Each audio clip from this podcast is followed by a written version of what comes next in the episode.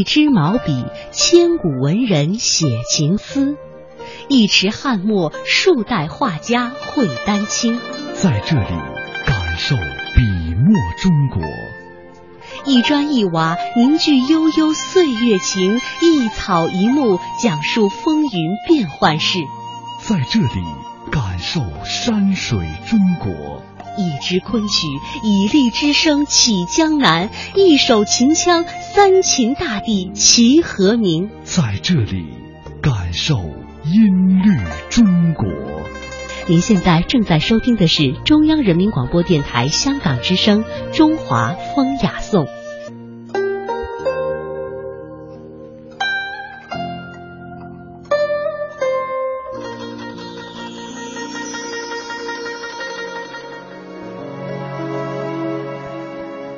欢迎各位收听来自于香港之声数码广播三十二台的《中华风雅颂》。各位好，我是郑博。大家好，我是君阳。在今天的《中华风雅颂》当中呢，我们将首先把脚步停留在西安，去了解西安的大明宫。首先走入我们今天的人文中华。他们厚重。因为见证了岁月沧海桑田的变迁，见证了历史金戈铁马的呼啸。它们珍贵，因为岁月无法复制，历史不会重演。大明宫、大雁塔、颐和园、故宫、庐山，每一处都值得我们一再停留，细细回味与感知。中华风雅颂。人文中华，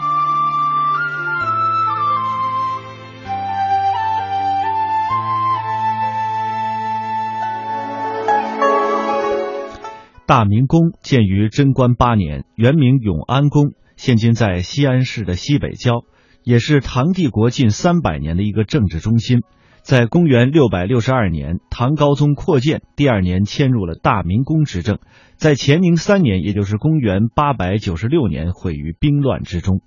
大明宫的周长有七点六公里，面积约三点二平方公里，是北京紫禁城的四倍，也相当于三个凡尔赛宫、十二个克林姆林宫、十三个卢浮宫、十五个白金汉宫，也相当于五百个足球场那么大。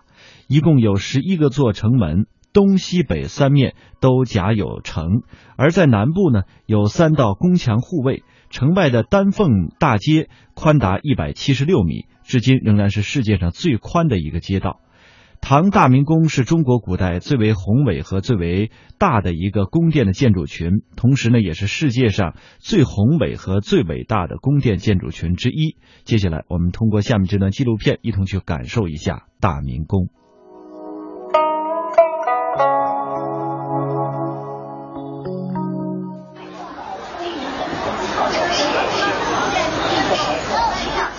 和中国大多数城市一样，火车站是西安最拥挤的地方，特别是在旅游的黄金季节，这里更是一片繁忙的景象。来来往往的人群中，有很多是慕名而来的游客，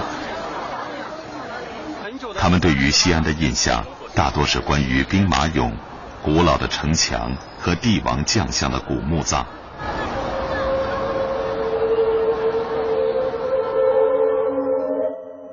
但是，很少有人知道，其实，在他们匆忙的步履踏过的地方，就隐藏着一个历史的秘密。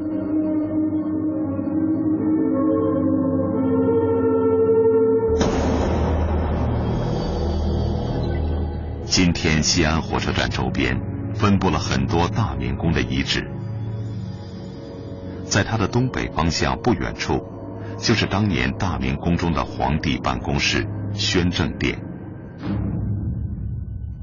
宣政殿，也就是平常皇帝要听百宫奏折、决策重大事情、颁布重要规定的地方。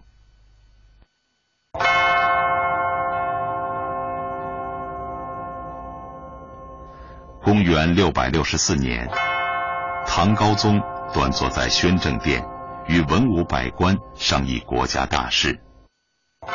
武则天就在高宗身后的珠帘内。这种帝后同朝听政的独特局面维持了十九年。当高宗撒手人寰后武则天先后废弃了即位的两个儿皇帝最终自己带上皇帝的观念在宣政殿中央的雕龙宝座上君临天下了。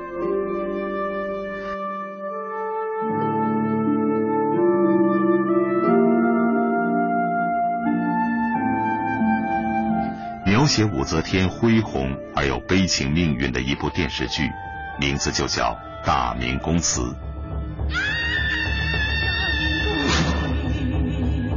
谁要害我？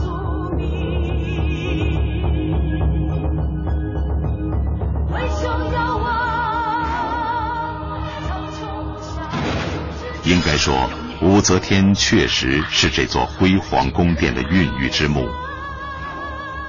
当年重修大明宫的决策，实际上是由他做出的。据说这么做是为了照顾患有风湿病的高宗，因为大明宫位于长安城北部的一片高地上，比较干燥。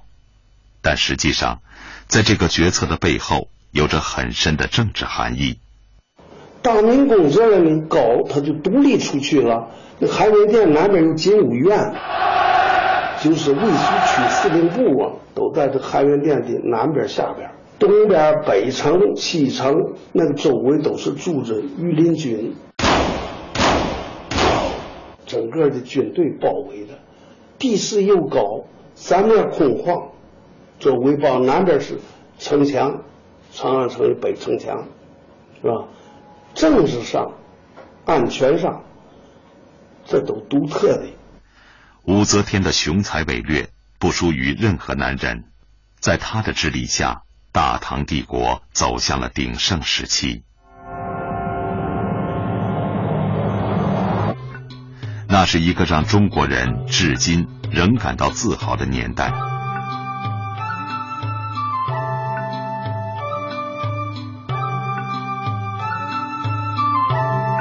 当时的中国疆域广阔，国库充实。是世界上最富强的国家，人口达一百万的长安城是当时世界上最大的都市，各国使节、商贾、学者、游人云集长安。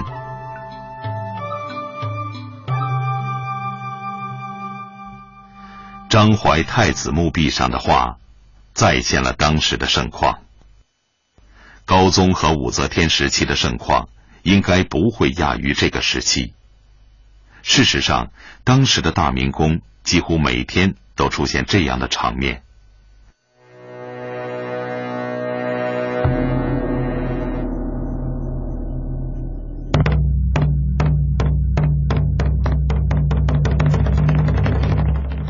今天的西安有访唐入城仪式的表演。据说唐代就是用这种圣歌般的深谷音律和气宇昂轩的仪仗队伍打开城门，欢迎各国来宾。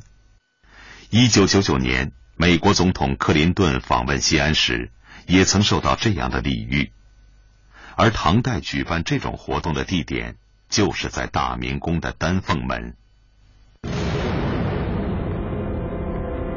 那么。丹凤门究竟是一个什么样的门呢？按照中国封建的等级制度，门道是有严格规定的。皇宫的门道应该是五个，北京的天安门就是五个门道。但是上个世纪五十年代的考古发掘，丹凤门却只发现了三个门道，这是怎么回事呢？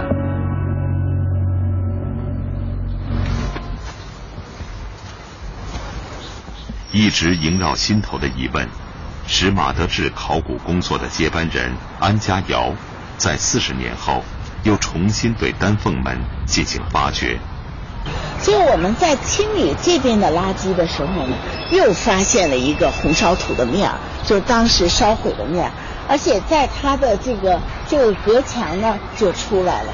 这样发现了第四个门道，这个时候才能确才确定了这个遗址是五个门道，而且周围我们把周围一找呢，它的东西呢就长七十四米、七十五米，南北三十三米，就规模非常大的一个门址了。这个是大概隋唐考古中没有发现再比它大的门的。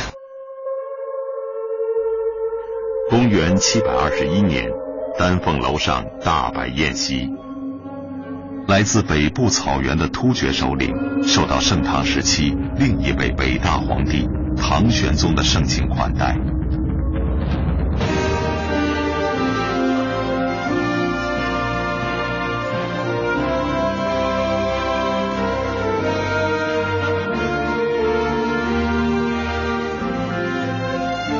唐玄宗李隆基是武则天的孙子。他登基后，结束了皇宫中的权力斗争，并承袭了武则天的治国方略，使大唐继续着繁荣、开放、自由的盛世之风。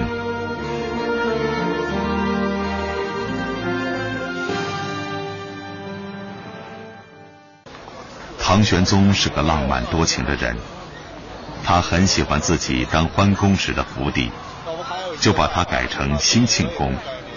并在兴庆宫与大明宫之间修了一道夹城。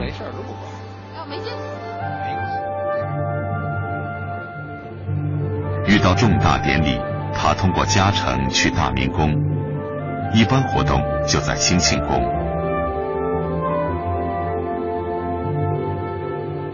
但是，后人说起唐玄宗的故事，总还是不由自主的联系到大明宫，因为。大明宫内的生活奢华浪漫，巧夺天工的建筑群美如仙境。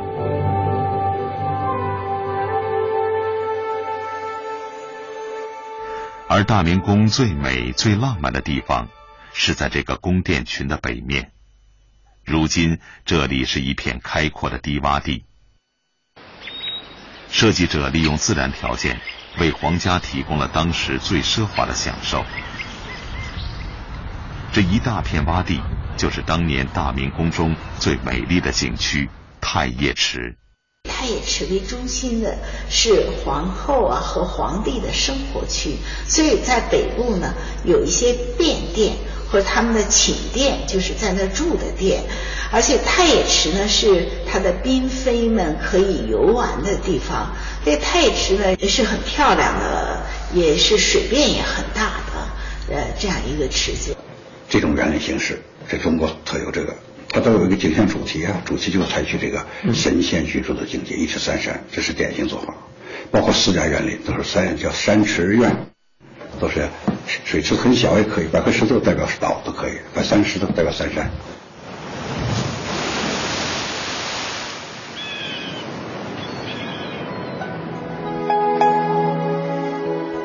说起大明宫的历史，在唐高宗起，唐朝的帝王们大多都是在大明宫居住和处理朝政。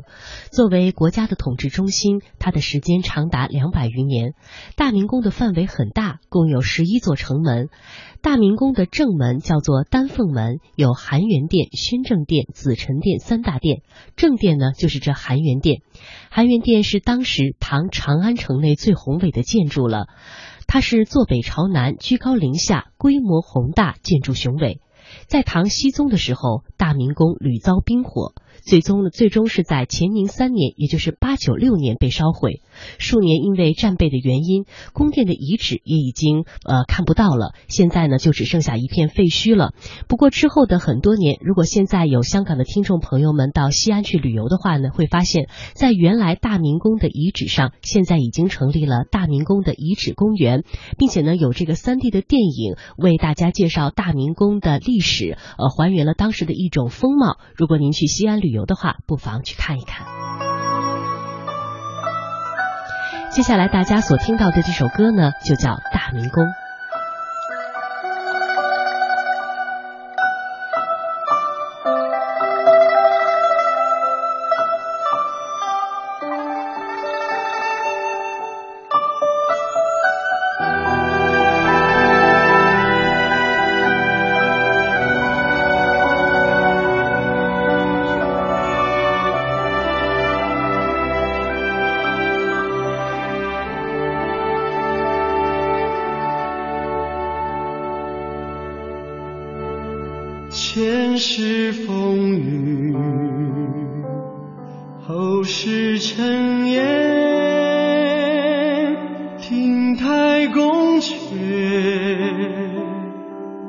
斗阵残月，繁华落尽，往后长眠。